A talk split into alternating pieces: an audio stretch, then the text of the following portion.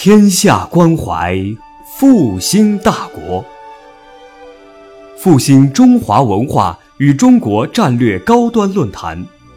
复兴论坛是由兴业全球基金与复旦大学共同发起，兴业全球基金主办的一项高端文化论坛。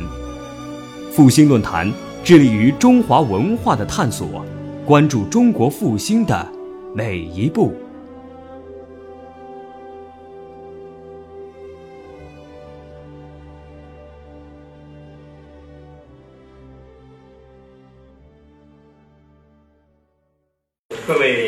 各位先生、呃，各位同学，晚上好。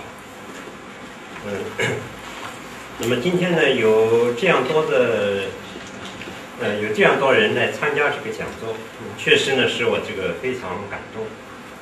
那么这个刚才白刚教授的介绍呢，又使我感到非常的惭愧。那么今天呢，我只是想利用呃各位的一点宝贵时间，就把关于语言的起源与演化这个问题呢，呃呃，做一些很简单的这个介绍。呃，是非常粗浅的介绍。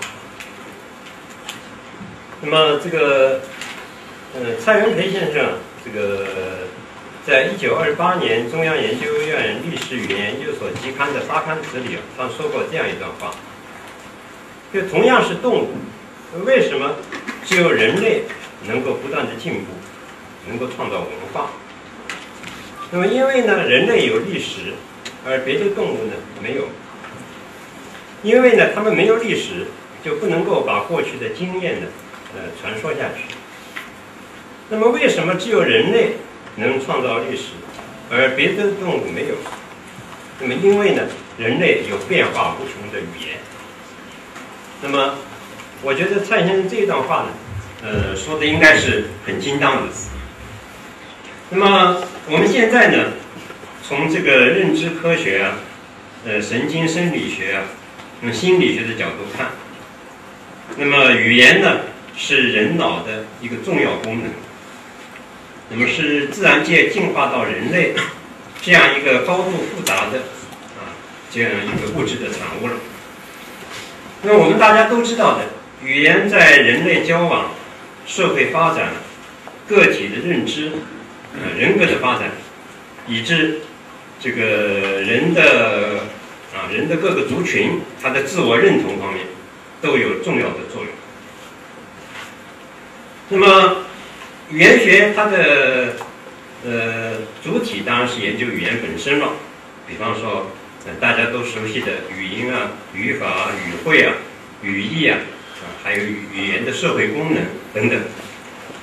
那么，但是在现代呢，呃，不仅是语言学，其他各门的自然科学啊，这个人文科学、社会科学、呃，哲学，也都把语言呢作为自己的研究对象。那么，从这个角度来讲呢，呃，这个。语言科学，呃呃，language sciences，可以说呢，也是一门这个典型的交叉的学科，边缘的学科。那么语言既然是这样重要，所以呢，关于这个语言语言的起源和进化，也很自然的会引起人们的关注。那么这个。呃，在西方，大家知道，呃，古典时代啊，这个文艺复兴时代啊，近代啊，特别是这个达尔文的进化论产生以后啊，那么都有人呢，呃，探讨这个问题。那么中国古代呢，这个呃，也也有过这方面的论述，呃，比方大家都非常熟悉的这个荀子就说过，这个关于这个。事物的概念名称，这个事物和它的啊，关于这个事物的概念啊，这个事物的名称的关系啊，他说过这个“名无不疑，约定俗成之为宜”这样的话，大家都很熟悉的。那么，但是呢，在过去呢，这个因为嗯呃科学发展的限制，所以呢，关于这个语言的起源和进化的问题呢，实际上实际上呢是没有办法解决的。那么甚至呢是被视为是一个禁区啊。比方说这个呃十九世纪的时候啊呃法国啊英国的语言学会啊都曾经呢这个规定过呃禁止呃做这方面的研究，因为这不会有有什么结果。那么到了这个最近，嗯，二三十年来以来，那么这个关于语言起源和进化的问题呢，就日益引起啊呃人们的关注。那么这个就出现了不少的这个相关的文献。那么这一方面的论文呢，呃，它是很分散的。呃，这方面的研究呢，在近二三十年来多起来，但它呢，往往是比较分散的。他呢是往往分散在这个像语言学啊、心理学啊、啊生理学啊、医学啊，甚至在物理学的刊物上啊，都有这方面的文章。那么专著呢，呃，在这个一二十年里头呢，也出现了不少。那么在国外这方面的专著呢，比较多。那么中文的专著呢，嗯，好像啊还还没有啊，就中文的专门研究这个呃语言的起源、进化问题的专著或者论文集，似乎呢还呃很少见，甚至没有。那么，那么也说明呢，就是关于这个问题，还是一个嗯正在这个研究当中的问题。呃，没有什么大家公认的结论，那么还是需要再进一步深入探讨的一个问题。那么近年以来呢，也逐渐在国内呢也引起了他的关注。那么语言呢，它有一些这个很显著的特点。一个呢，就是刚才也也也实际上说，我我提到了，其实它的一个独特性、独创性啊、唯一性。因为呢，只有人具有，这个动物啊，它没有语言，该说啊，没有这个严格意义上的语言。另外一个呢，就是它的这个多样性。这个现在现存的语言，呃，至少有六千多种。那么还有不少濒危的语言，就是现在我们作为一个重要的资源，呃，要这个抢救的濒危的语言。那么还有呢，已经消失的这个古代语言，但是还留下文献。嗯，这个像在座的这个白刚教授研究的这个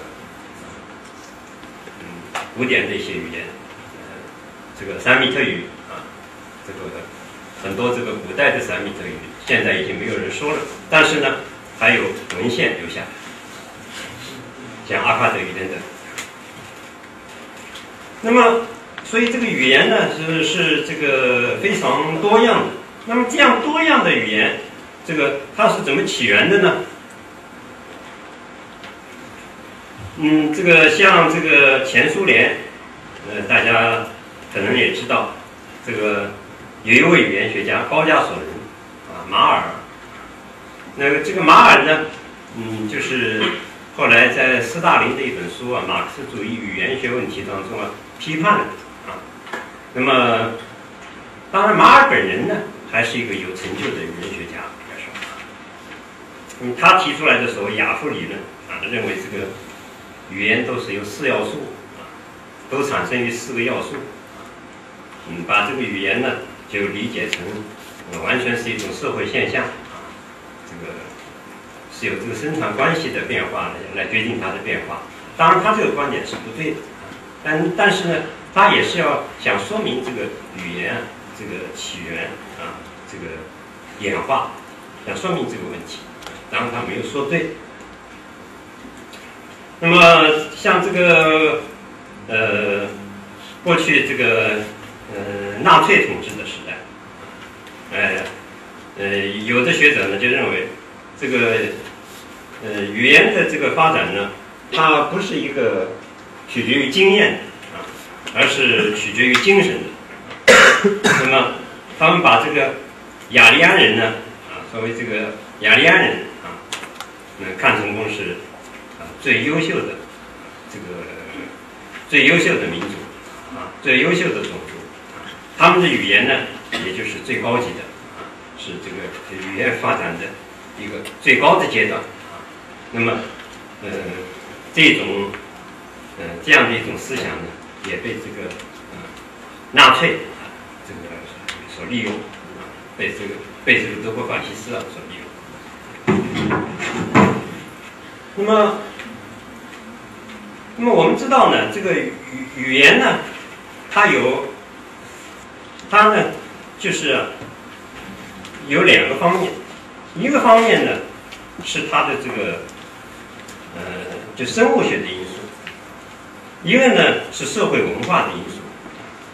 那么这个生物学的因素呢，在语言的起源和进化当中呢是很重要的。那么我们知道，呃，这个现代人就是 Homo sapiens 啊，他是呢从这个直立人啊起源的。那么直立人呢，又来自这个像南方古猿那样的类人猿，或者呃用呃比较早的术语，就是所谓能人吧，直立人呢来自能人。那么我们知道呢，这个呃直立人呢，因为他能够直立行走，他的手呢得得得到了解放，有灵巧而熟练的双手，那么这样呢，就促进了他的神经系统的发展，促进了他的脑的发展。那么这些呢，嗯，应该说呢，是语言产生的一个生物学的基础。那么这个一二百万年前的直立人，他有没有这个语言呢？这个问题呢，就很难回答了，对吧？因为现在我们虽然发现了呃这个直立人的这个遗骨，但是呢，我们还没有办法呃深入的来研究他的这个语言的情况。不过呢，据推测呢，这个直立人呢，恐怕就只有语言的萌芽，还没有真正的呃不能说呢，他已经呢这个呃有了充分的这种语言能力了。那么，像有一位这个美国学者，就是那个菲利普·利伯曼，他是美国布朗大学的。他在这个二零零七年发表的论文里面，呃，就综合过去的研究结果，他从这个解剖学和神经生理学的角度，来进行这个研究，把过去的研究成果综合。那么，他认为呢，大约。要到五万年以前，五六万年以前，现代人呢才有了比较完备的语那么当然，这个呃比较完备的这个语言，它究竟是什么时候产生的啊？这个这个问题呢，呃，现在也还是没有解决，要继续研究的。那么我们知道，这个另外一方面呢，这个。它这个语言现象啊都是一种这个，呃，我我不大清楚这个中文应该怎么说啊，就是外文就是 phylogenesis，或者说是 phylogenetic，就是种系发生的。就这这个这个，这语言学里有好些概念呢，现在往往是从生物学那儿借借来，就是说。语言我们大家都知道，可以分成许多的语系，对吧？语系下面呢，可以有很多的语族。那么它呢，跟这个生物系统呢是很类似的。所以呢，它是可以分成，它是可以，呃，像生物系统那样分类的，种系发生的。那么，这个我们如果再从另外一个角度看，语言本身的发展啊。包括这个人的这个身体的姿势啊、手势呃 gesture 啊、面部的表情和各种活动、各种情感相联系的声音，那么到人类语言当中，这个各种复杂的啊很抽象的、精密的符号，因为语言本身就是一个符号系统，那么慢慢的就形成了各种各样的语言。那么，但是就这个语言的使用者来来来讲，作为一个个体，它跟这个复杂的符号系统呢，语言这样一个符号系统呢，呃，它又是分离的啊，因为每一个个每一个个个体呢。他都是一个人一个人这样，嗯，学会这个语言的。那么一个婴儿生下来，他就面临一个学习语言的巨大的任务，而他要完成这个任务呢，就必须，就必须依赖一个支援他的语言环境。那么如果一个儿童在习得语言的关键时期，他被剥夺了适当的语言环境。那么，不管是因为偶然的事故，还是因为患有疾病，那么在他一生当中呢，可能就不能完整的掌握语言了。啊，那么所以呢，这个我们要研究这个语言的起源和演化，那么也就必须呢，这个研究啊，这个人啊，儿童啊，他是怎么习得语言的，就是语言的这样一个习得过程，呃，语言当中的这个呃。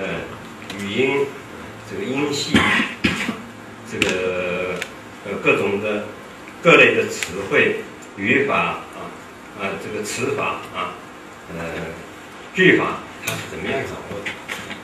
掌握的过程啊，就这些东西呢，包括这些东西产生的过程、掌握的过程。那么语言系统是这样的复杂。呃，它是一个很复杂、很抽象的系统。那么，为什么儿童能够在这样短的时间里头，呃，而且应该说儿童啊，他是自然而然就学会了，并不是呃呃刻意去教他他才学会的。呃，这一点呢，这个呃也也是需要强调一下。这个当然，儿童需要一个学习语言的环境，对吧？那父母呢？呃，或者其他的人呢，也会不断的或者纠正他的一些错误。但是呢，语言这个东西不是哪一个人刻意去教会他，而且呢，这样复杂的一个这样一个抽象的东西，他能够在这样短的时间里就能掌握。那么这里头呢，有生物学的原因，它也有呢这个社会文化的作用。因为语言的传递和接受的，实际上呢，这个就是一种文化的传递。和接受的过程。那么我们知道，这个生物对环境的适应性啊，呃，比文化上的变化要缓慢得多啊。生物对环境的适应性，呃，这个这方面的变化，它动辄是万年，甚至啊，这个呃几十万年、上百万年这样来计算。但是呢，这个人类因为它这个社会会有文化的这个作用的这个原因啊。它呢，这个呃语言的这个传递和接受啊，比这样的这个呃生物对环境的适应要快得多。那么人的语言呢，它的能力呢是建立在这个生物基础上的，但是呢，这个文化的社会的因素使语言呢，它在适应性上，在精密性上。就就具有了巨大的潜力。那么，所以呢，研究语言的起源和它的演化，也可以从各个角度呢来进行。那刚才讲到，一个呢，就是对这个语言本身的研究，比方语音、因为、音系特征它是怎么形成产生的，各种这个语法功能是怎么产生的啊？这个句法是怎么产生发展的？儿童语言的习得过程是怎么样的？那么，我们如果从历史语言学的角度来看，啊，世界上各个语系它是怎么起源、发展、传播的？啊，那么语言和语言之间的接触，啊，这个我们都知道，就所谓洋泾浜语 （Pidgin），啊，还有混合语 （Creole）。那么这两个概念，呃，实际上呢，在语言演化当中，它的作用是很重要的，对吧？这个过去说啊，这个呃，语言接触啊。呃，不会，呃，不是产生混合语，呃，总是一种语言战胜另外一种语言，实际上不是这样。有这个有很多的这个混合语。那么，这个语言接触它在语言演化当中的作用，这个也是很重要的。还有呢，就是相关相关学科的研究，比方说，呃，现代的遗传学啊，分子生物学啊。那么，在二零零一到二零零二年，还发现了所谓这个呃语言基因 FOXP 二啊，语言基因。那么当然。我我们这个发现的语言基因，不是说这个基因就能决定语言的这个呃产生演化，呃不是这样简单。但是呢，这个发现无疑也是很重要。那么另外呢，就是现代的脑科学、神经生理学、这个考古学这方面的进展，嗯，都对这个问题的研究呢会呢有帮助。还有一个呢，就是跟动物的比较，特别呢。是跟这个猿猴啊，呃，灵长类动物 （primates），这个进行比较。那么，这个在这个研究工具和研究方法方面呢，那么大家都知道，现在呢也有很多新的这个研究工具、研究方法啊，比方这个 DNA 的研究，研究基因啊，那么这个对呃语言研究呢，也也是这个。呃，有帮助的，这个呢，我下面可能还要稍微提一提。那么另外，比方说这个神经科学当中的这个功能磁共振成像技术，研究这个大脑的。那么另外呢，这个呃，像数理统计学，特别是生物计量学这个方法，在现代的这个语言研究当中是经常被引进的。还有呢，这个关于这个计算机啊建模啊，就是计。计嗯，计算机建立模型，这些方法呢，都是过去呢没有的啊。那么现在呢，都开始呢，就尝试来研究呢这个语言的这个起源和它的演化的问题。那么下面呢，我就想很简单的来介绍一下，就是关于这个人的语言能力啊，就 language faculty，它的最近的这个论辩。那么我呢？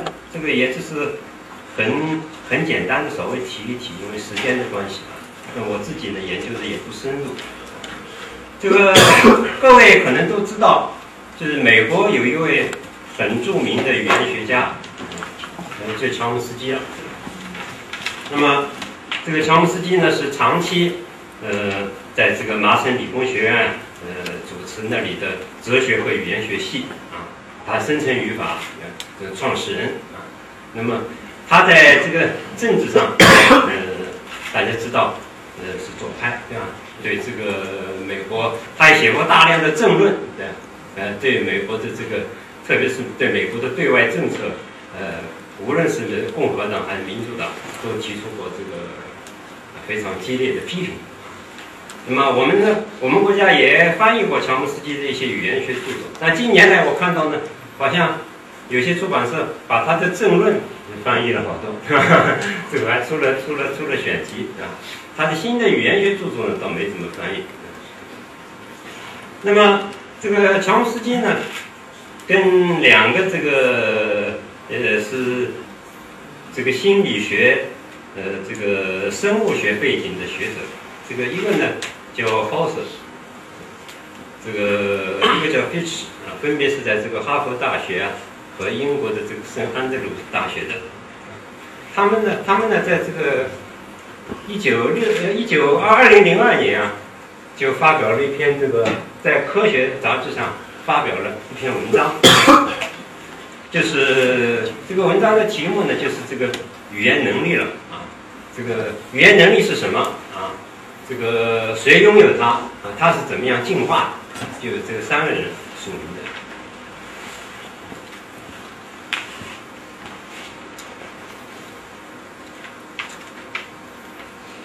那么，因为限于时间，我就不打开了文章。那么，他呢，在这篇文章里头呢，这个就讲到这个语言能力啊，讲到了呃，有一个呢，就是所谓广义的语言能力 （faculty of language）。呃，这个嗯，in the broad sense 就是广义的语言能力，还有一个呢就是狭义的语言能力 faculty of language in the narrow sense。那么他认为呢，这个广义的语言能力呢，是人和其他一些动物呢都有的。那么所谓狭义的语言能力呢，呃，根据他的理解呢，呃，他把它归结为就是主要就是一个递归能力，呃，就是呃这个数学上这个递归啊，recursion，这个呃所谓递归嘛，嗯，比方说这样一句话啊，呃，英文里头比方有这样一句话，玫瑰终究还是玫瑰。啊 A rose is a rose，呃，is a rose 啊，玫瑰究竟是玫瑰啊。就递归，所谓递递归这种运算，它就允许我们反复的使用一种规则，来产生新的表达方式。比方呢，把一个短语反复插入到另外一个短语当中，以比较长的句子，以更加丰富的语言来表达、来描述我们的思想啊。那么，他认为呢，这一种这个。狭义的语言能力，主要也就是递归能力，这个呢是人特有的啊。那么他这篇文章发表了以后呢，这个影响确实是比较大的。那么就是有另外两位语言学家和心理学家，这个就是宾宾克也是一个很有名的心理学家，这个还有一个加根道，道是语言学家。那么这两个人呢，就对他呢。这篇文章呢，发表了评论，从这个语言的各个层面着手，啊，这个就语言能力呢一些问题呢，就跟他进行了这个讨论。那那他们两个人实际上也不是完全不同意他的意见，但是个人的看法上呢，还是有一些还是有一些区别。那么这个这个两个人的文章发表了以后呢，这个呃乔姆斯基等三个人呢。他们又发表了回应的文章，因为这个文章呢，呃，除了就刚才讲的第一篇是发表在科学上以外，就其他的这个三篇呢，都发表在呃《cognition》就是认知这个杂志上面啊。他们这个乔姆斯基等三人呢，就又又做了回应啊。那么到最后呢，这是二零零五年了啊。那么最后呢，就是加根道夫跟嗯。宾特这两个人呢，又写了一篇，就是这个呢是从这个二零零二年到二零零五年的这样的一个争论。那么这个这方面的争论呢，这个呃详细的情况呢，这个我想就呃不谈了。啊但是呢，就是说这个问题呢，对于这个了解人的语言能力啊。了解这个语言的进化啊，递归在语言进化当中的作用啊，这个讨论呢，应该说还是很有意义的。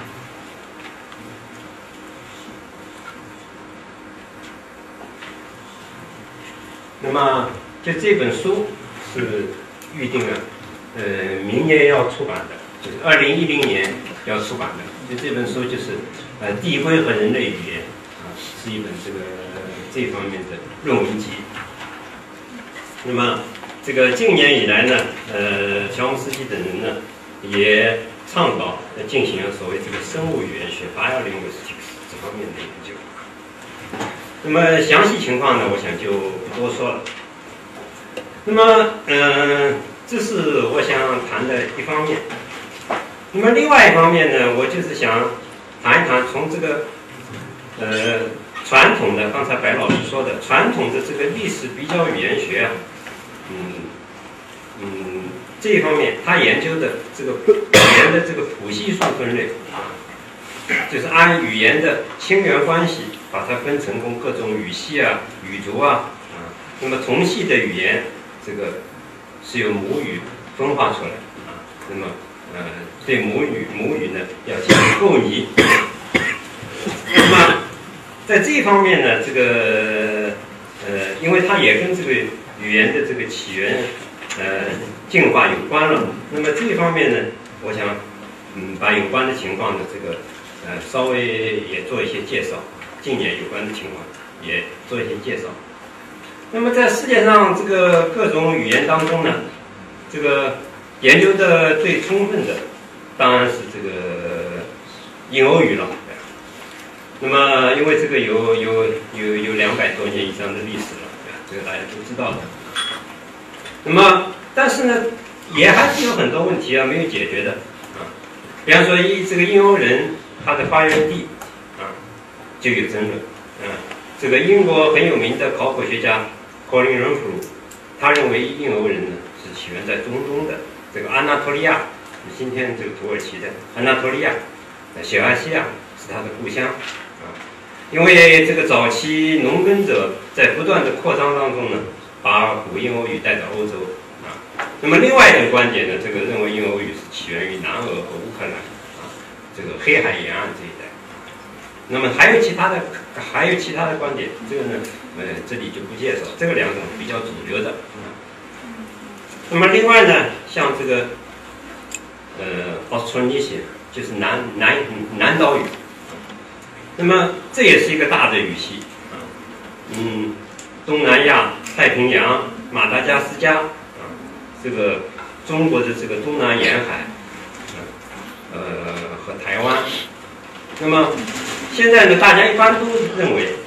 这个中国的东南沿海，嗯，它是应该是保持一些，就是呃这个南岛语的故乡。那么另外像这个班图语，这个像这个呃中非、东非、南非，呃这个都有人说的，它应该呢是在这个起源于尼日利亚东南部。那么这些呢，就是我刚才讲谈到，像英欧语啊、奥斯特尼西啊、南岛语啊、班图语啊，这个呢，可以说是这个它的这个起源地啊，什么这些呢，呃，也都进行了研究，了解的比较多一些。那么，但是呢，这个在研究其他的语言时候啊，呃，这个呃，我们就遇到很多困难了啊，比方说中国。中国中国这个是中国人说的语言汉藏语，这个汉藏语分类啊，各位知道这方面就有很多争论。传统的这个分类现在就遇到了挑战。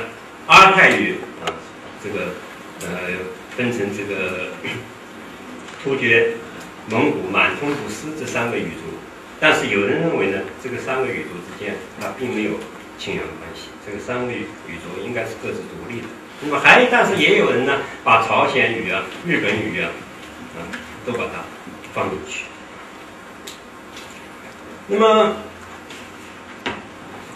那么在这个研究这些这个语言的时候呢，就这些不同的这个地区的语言的时候呢，这个现在呢，也用了很多新的方法。嗯，那这张图是关于这个印欧语系的语言，这个它的这么一个呃分类啊演化的一个情况。那么这这张图呢是根据这个一位新西兰的学者，就是呃鲁塞尔的 Gray 和这个 Atkinson 这两个新西兰的学者，其中有一个现在在这个牛津大学做博士后。他们也还是都很年轻的。他他在这个《自然》杂志二零零三年上发的文章。那么就是说，现在在研究这些语言学的时候啊，呃，在这研究这些问题的时候啊，他也往往呢用一些新的方法。呃，呃，有一些呢也是从生物学那儿借来的啊。比方从这个大家都知道，十二世纪以来这个语言年代学，呃，不是呃，Graph，Chronology。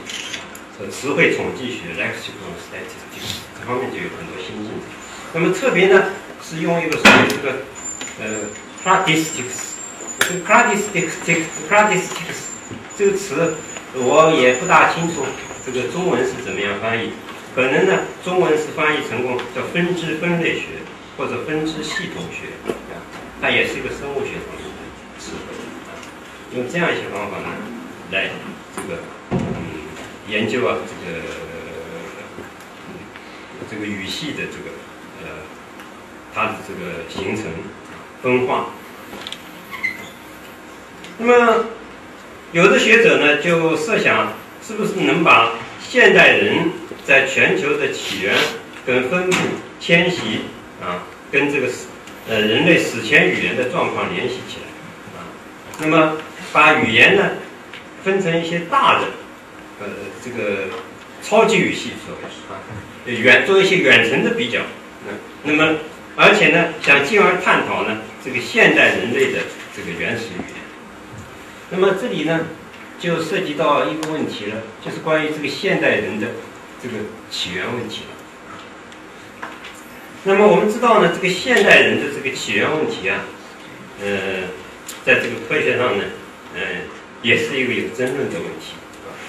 那么，呃，美国有一位这个，呃，是是有一位这个斯坦福大学的这个很有名的这个生物学家。卡瓦利斯福的，这个他是一九二二年生的啊，那么这个他呢，嗯，他的有一本这个《人类的大迁徙》这本书啊，呃，是已经翻译成中文了啊，他跟中国学者也是有合作的关系。那么另外呢，他还写了一本呢，在一九九四年啊写了一本书，就这本书叫《这个人类基因的历史和地理》。啊，那么我今天带的来的呢是一个简写本啊。实际上原书呢，它这是一个简简编的本子，原书很厚啊，这个很重很厚。那么这是一个为了便于大家读啊，这个呃，所以呢，它出了一个简编啊，普林斯顿大学出的。那么他认为呢，这个人类群体当中这个基因的出现率啊。跟这个这个群体啊所使用的这个语言之间呢，是存在着一种这个相关性。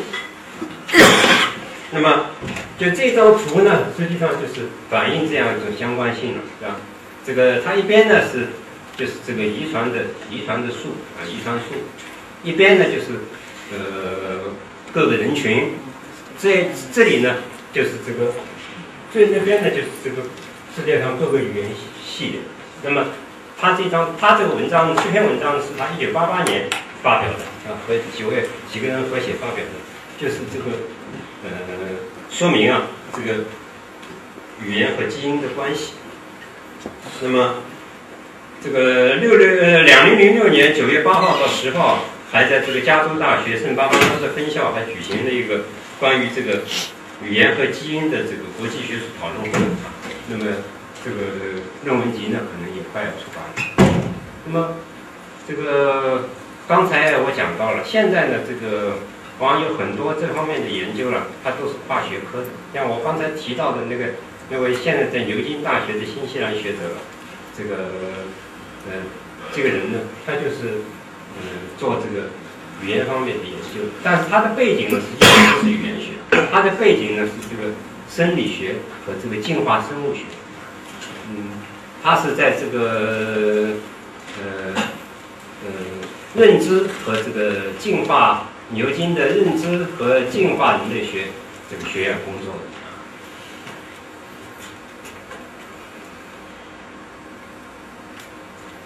那么这里呢，就刚才也提到，实际上就涉及到一个问题了，就是这个现代人的起源，Homo sapiens，现代人的起源，它究竟是？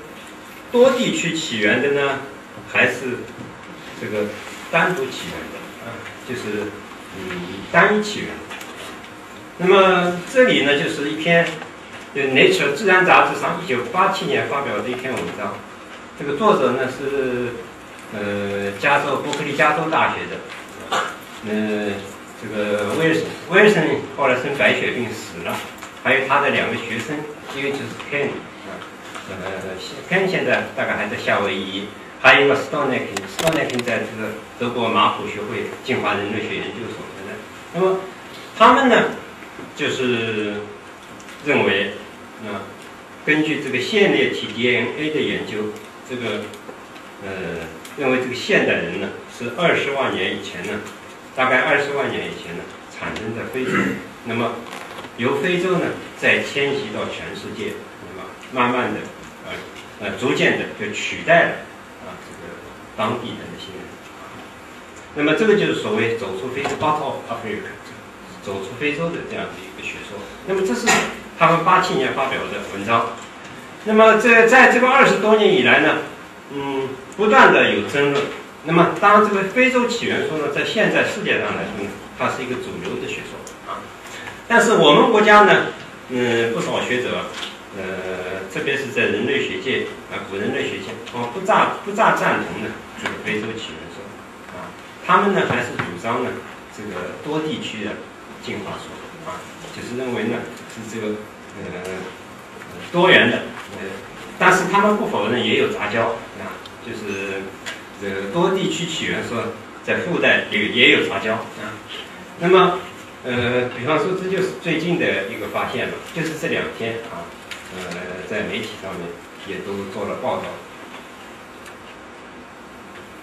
就是广西崇左发现了十一万年前早期现代人的一个下颚骨的化石，十一万年，那么十一万年呢，因为这个年代很重要了，对吧？因为十一万年，十一万年前了，他这个正是这个现代人啊，嗯，取代了呃这个原来的这个呃原来的这个居民啊这样的一个年代。那么是发现十一万年前早期现代人的这个呃下颌骨呢，那就为这个多地区的这个进化说啊提供了呃一个证据。这是我们国家一些呃人类学家吴兴志院士。他们是这样主张的。那当然，这个问题呢，实际上呢，还是呃有争论的啊。这个嗯恐怕呢也不是这样简单的啊。这个呃，有的人呢赞同啊，在国外也有人赞同这个呃多地区啊这个进化说的啊。比方这个密西根大学的沃波他是赞同的，但是多数人是不赞同。嗯，那么而且。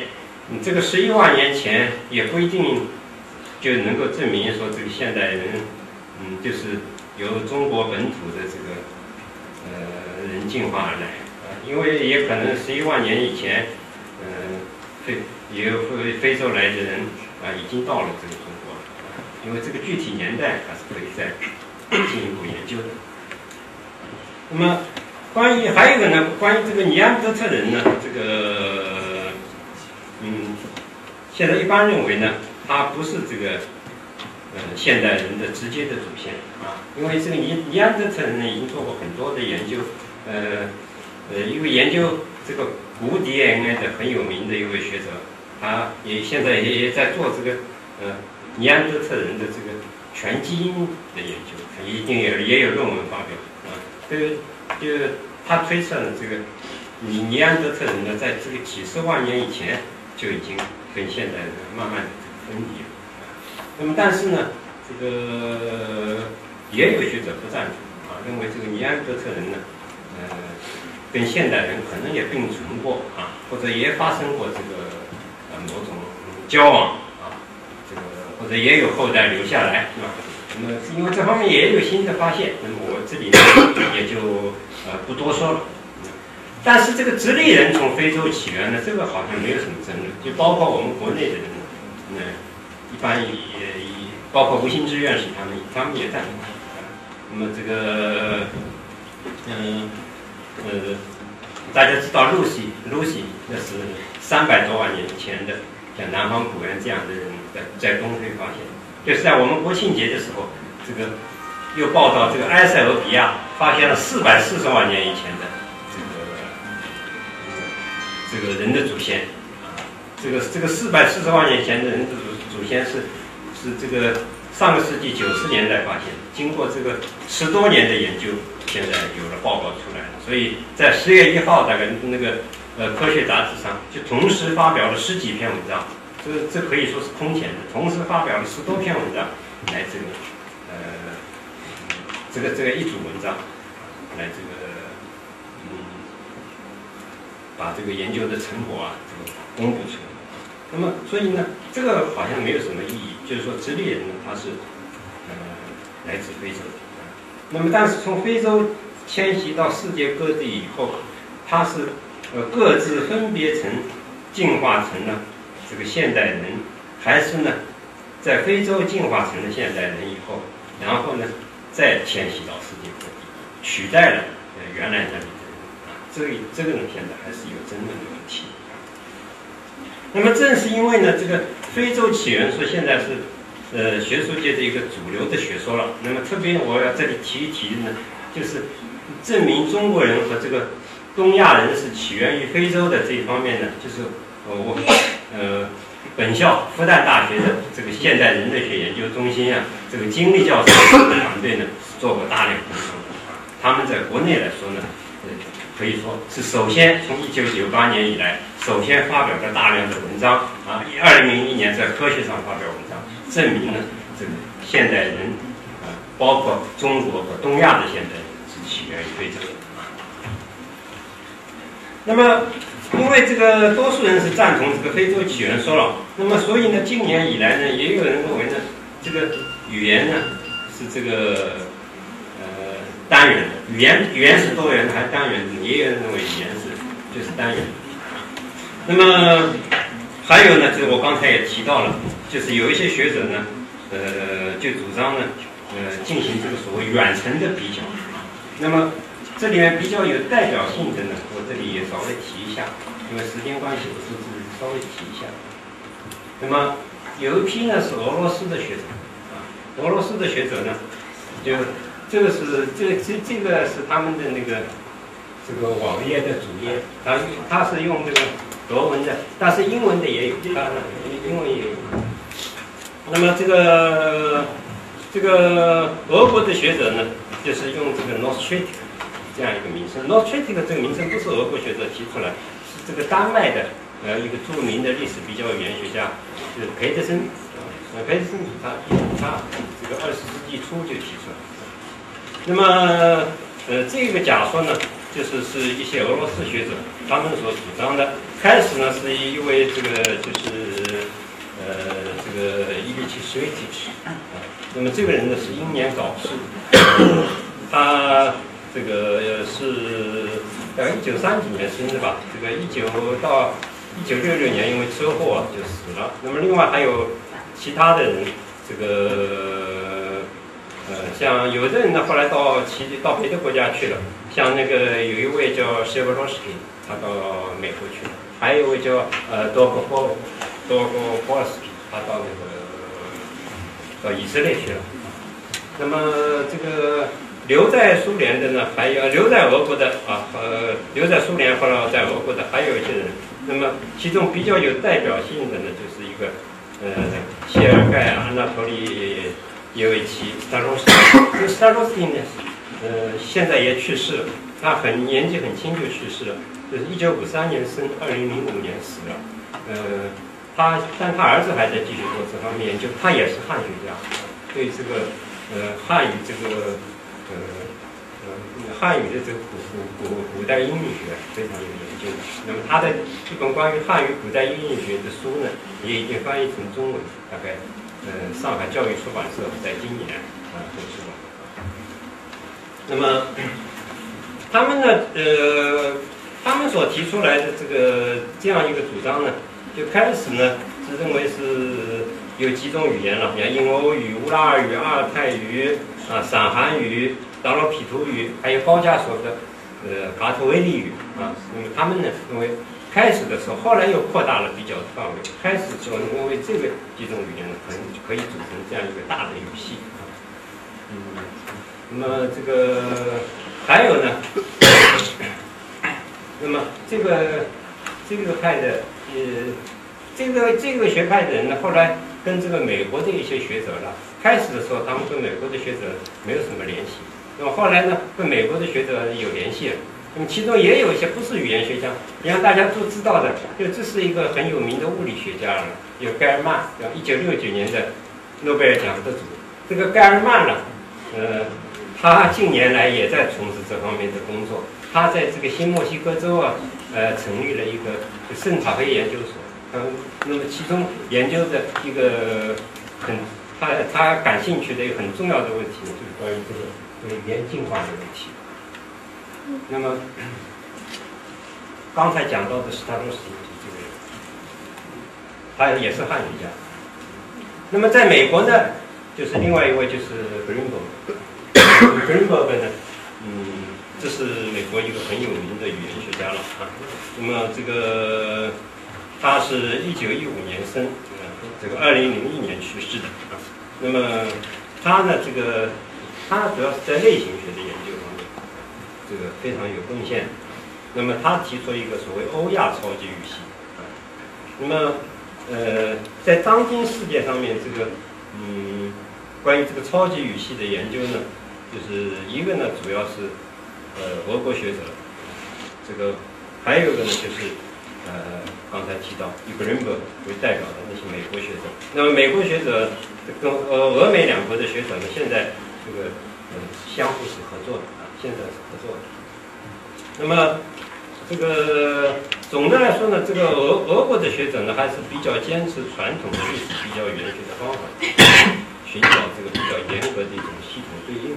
那么美国的学者呢，像 Greenberg 跟这个传统呢，他主要用的是一个多边的比较，multilateral，那么 multilateral。那么这两种假说之间呢，是存在相当这个交错关系。那么这些假说呢，也受到一些语言学家的批评啊，它本身呢也在不断的修改啊，甚至最终呢呃被否定。但是呢，我觉得在引出大量的新的问题和对语言的新的认识方面呢，还是有价值。那么这里呢，就要提一提关于这个汉语的地位。那么我们大家知道这个汉语啊。它是汉语这个地位，现在也有也有几种说法，一种大家都熟悉的，就是汉藏说，汉藏语系属于汉藏语系。那么还有一种呢，就藏缅说，他把汉语归到这个藏缅语里。还有一种呢，就是汉高加索说，啊，就认为这个汉语啊，就刚才那个施泰罗斯汀，他就认为这个汉语和这个高加索语之间呢，它是有一种呃亲缘关系，而且跟美洲的这个美洲的这个印第安的这个纳丹内。这个有关系啊，那么还有呢，就是这个汉藏语跟南岛语有关系。汉藏南岛，法国的像萨嘎啊，有这样主张的啊。还有东亚语群说，这个包括我们国内的有一些学者，那就是把南岛、南亚、汉、藏缅、苗瑶，还有壮侗、呃侗台，都把它联系起来，东亚语群。那么这个。这里呢，这个因为为什么这个汉语的这个地位问题会引起这个这个这个这样多的这个争论呢？主要是一个，因为我们知道要研究语言的这个系数关系啊，就必须研究这个同源词了，对吧？就是说出自一个母语的这样的一个词语，那么根据这个同源词呢，再再来建立这个语语语语音对应规律。那么但是呢？在研究像研究印欧语，它这个同源是比较清楚的。那么你如果要研究这个汉语呢，它这个和其他这个比方是是少数民族语言，它这个同源的关系了就不是很清楚，就我们没办法区分这个同源和借用啊，这个呃在什么情况下它是同源，在什么情况下它是借用啊？那么所以有的学者呢，包括国内的，他呢就提出个亲缘度的概念。啊，就是说不能用传统的这个同源性。那么另外有一个时间深度，就 time depth。那你说的是，呃，这个语系，呃，一个语系恐怕也不过就是几千年吧，对吧？嗯。那么你再往前面追溯呢，啊，是怎么样的一个情况呢？啊，追溯到一万年，啊，哦，一万年以前又是一个什么样的情况？啊，嗯，这个呢就很值得这个深入的这个呃研究了。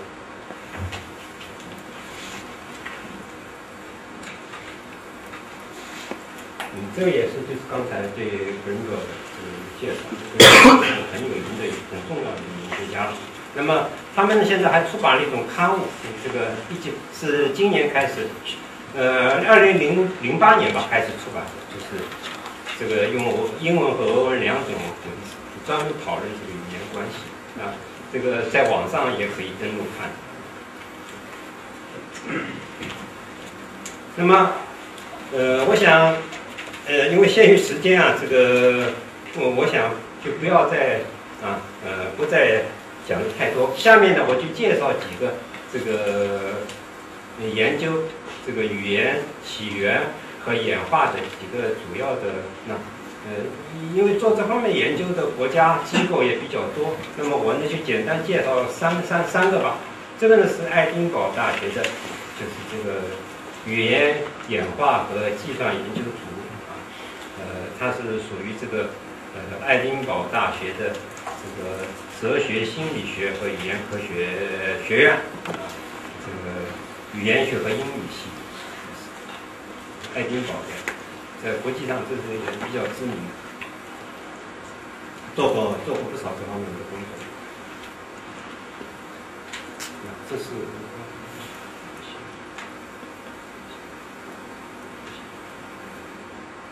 那么还有一个呢，就是这个香港中文大学的这个语言工程实验室，那么有王世元先生啊，这个。和其他的一些人在做这方面的工作，香港中大语言工程实验室。那么这个我这里也顺便提一下，就是呃王世元教授和这个一位台湾的这个呃研究这个心理语言学的曾志朗教授，也研究神经科学的，他们两个人呢现在正在这个北北大讲学，就大概从这个十月份到十一月份在北大讲学。那么这个讲的内容呢，主要是这个语言、大脑和演化。那么在这个网上呢，也也可以下载他们讲话的一些这个相关的资料。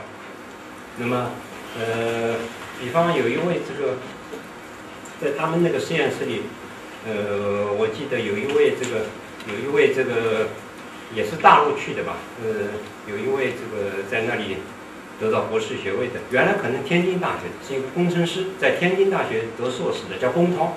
龚涛呢，呃，就写了一本关于这个语言演化的书。不过他因为是工程师的背景，所以他主要是用这个计算语言学的方法。这本书是今年在台湾出版，台湾中研院语言学研究所出版，用英文写，大概是他的这个这个博士论文。那么这个是呃莱比锡的。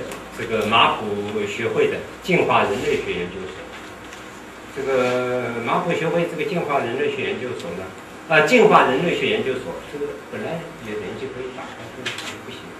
那么我就稍微说一说，它那里头有这个几个部，这个其中呢，这个有这个，关于这个嗯嗯人类起源啊，嗯，有关于这个分子生物学啊。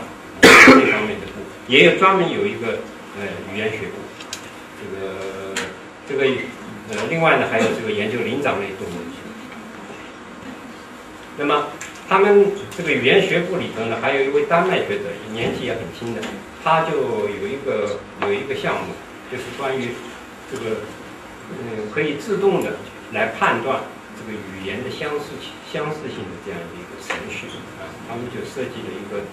是设计了一个程序，收集了、建立了一个呃相当大的这样一个语言的资料库。那么目的呢是要能够自动这个识别这个语言的相似度。他们当然也有他们的这个理论基础。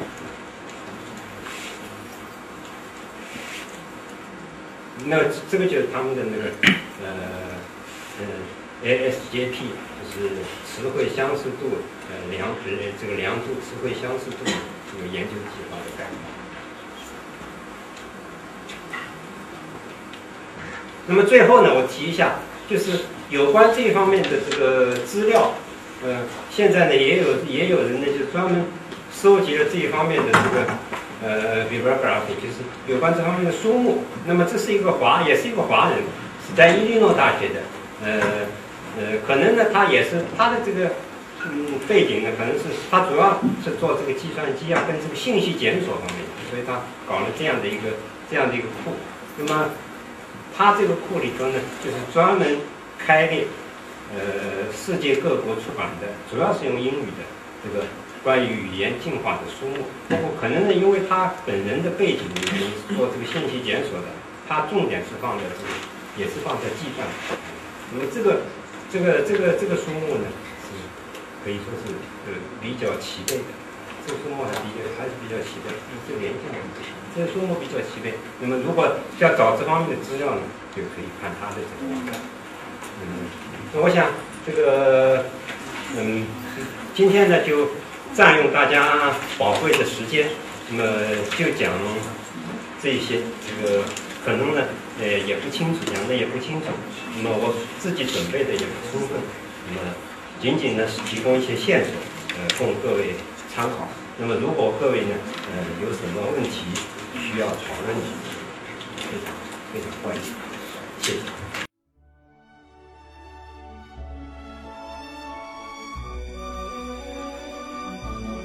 感谢聆听本期复兴论坛。本论坛由复旦大学儒学文化研究中心提供学术支持，欢迎您关注复兴论坛的微信、新浪微博及豆瓣小站。复兴论坛主页：三 w 点复兴 Chinese 点 cn，我们将向您推送更全面的资讯及更优质的论坛。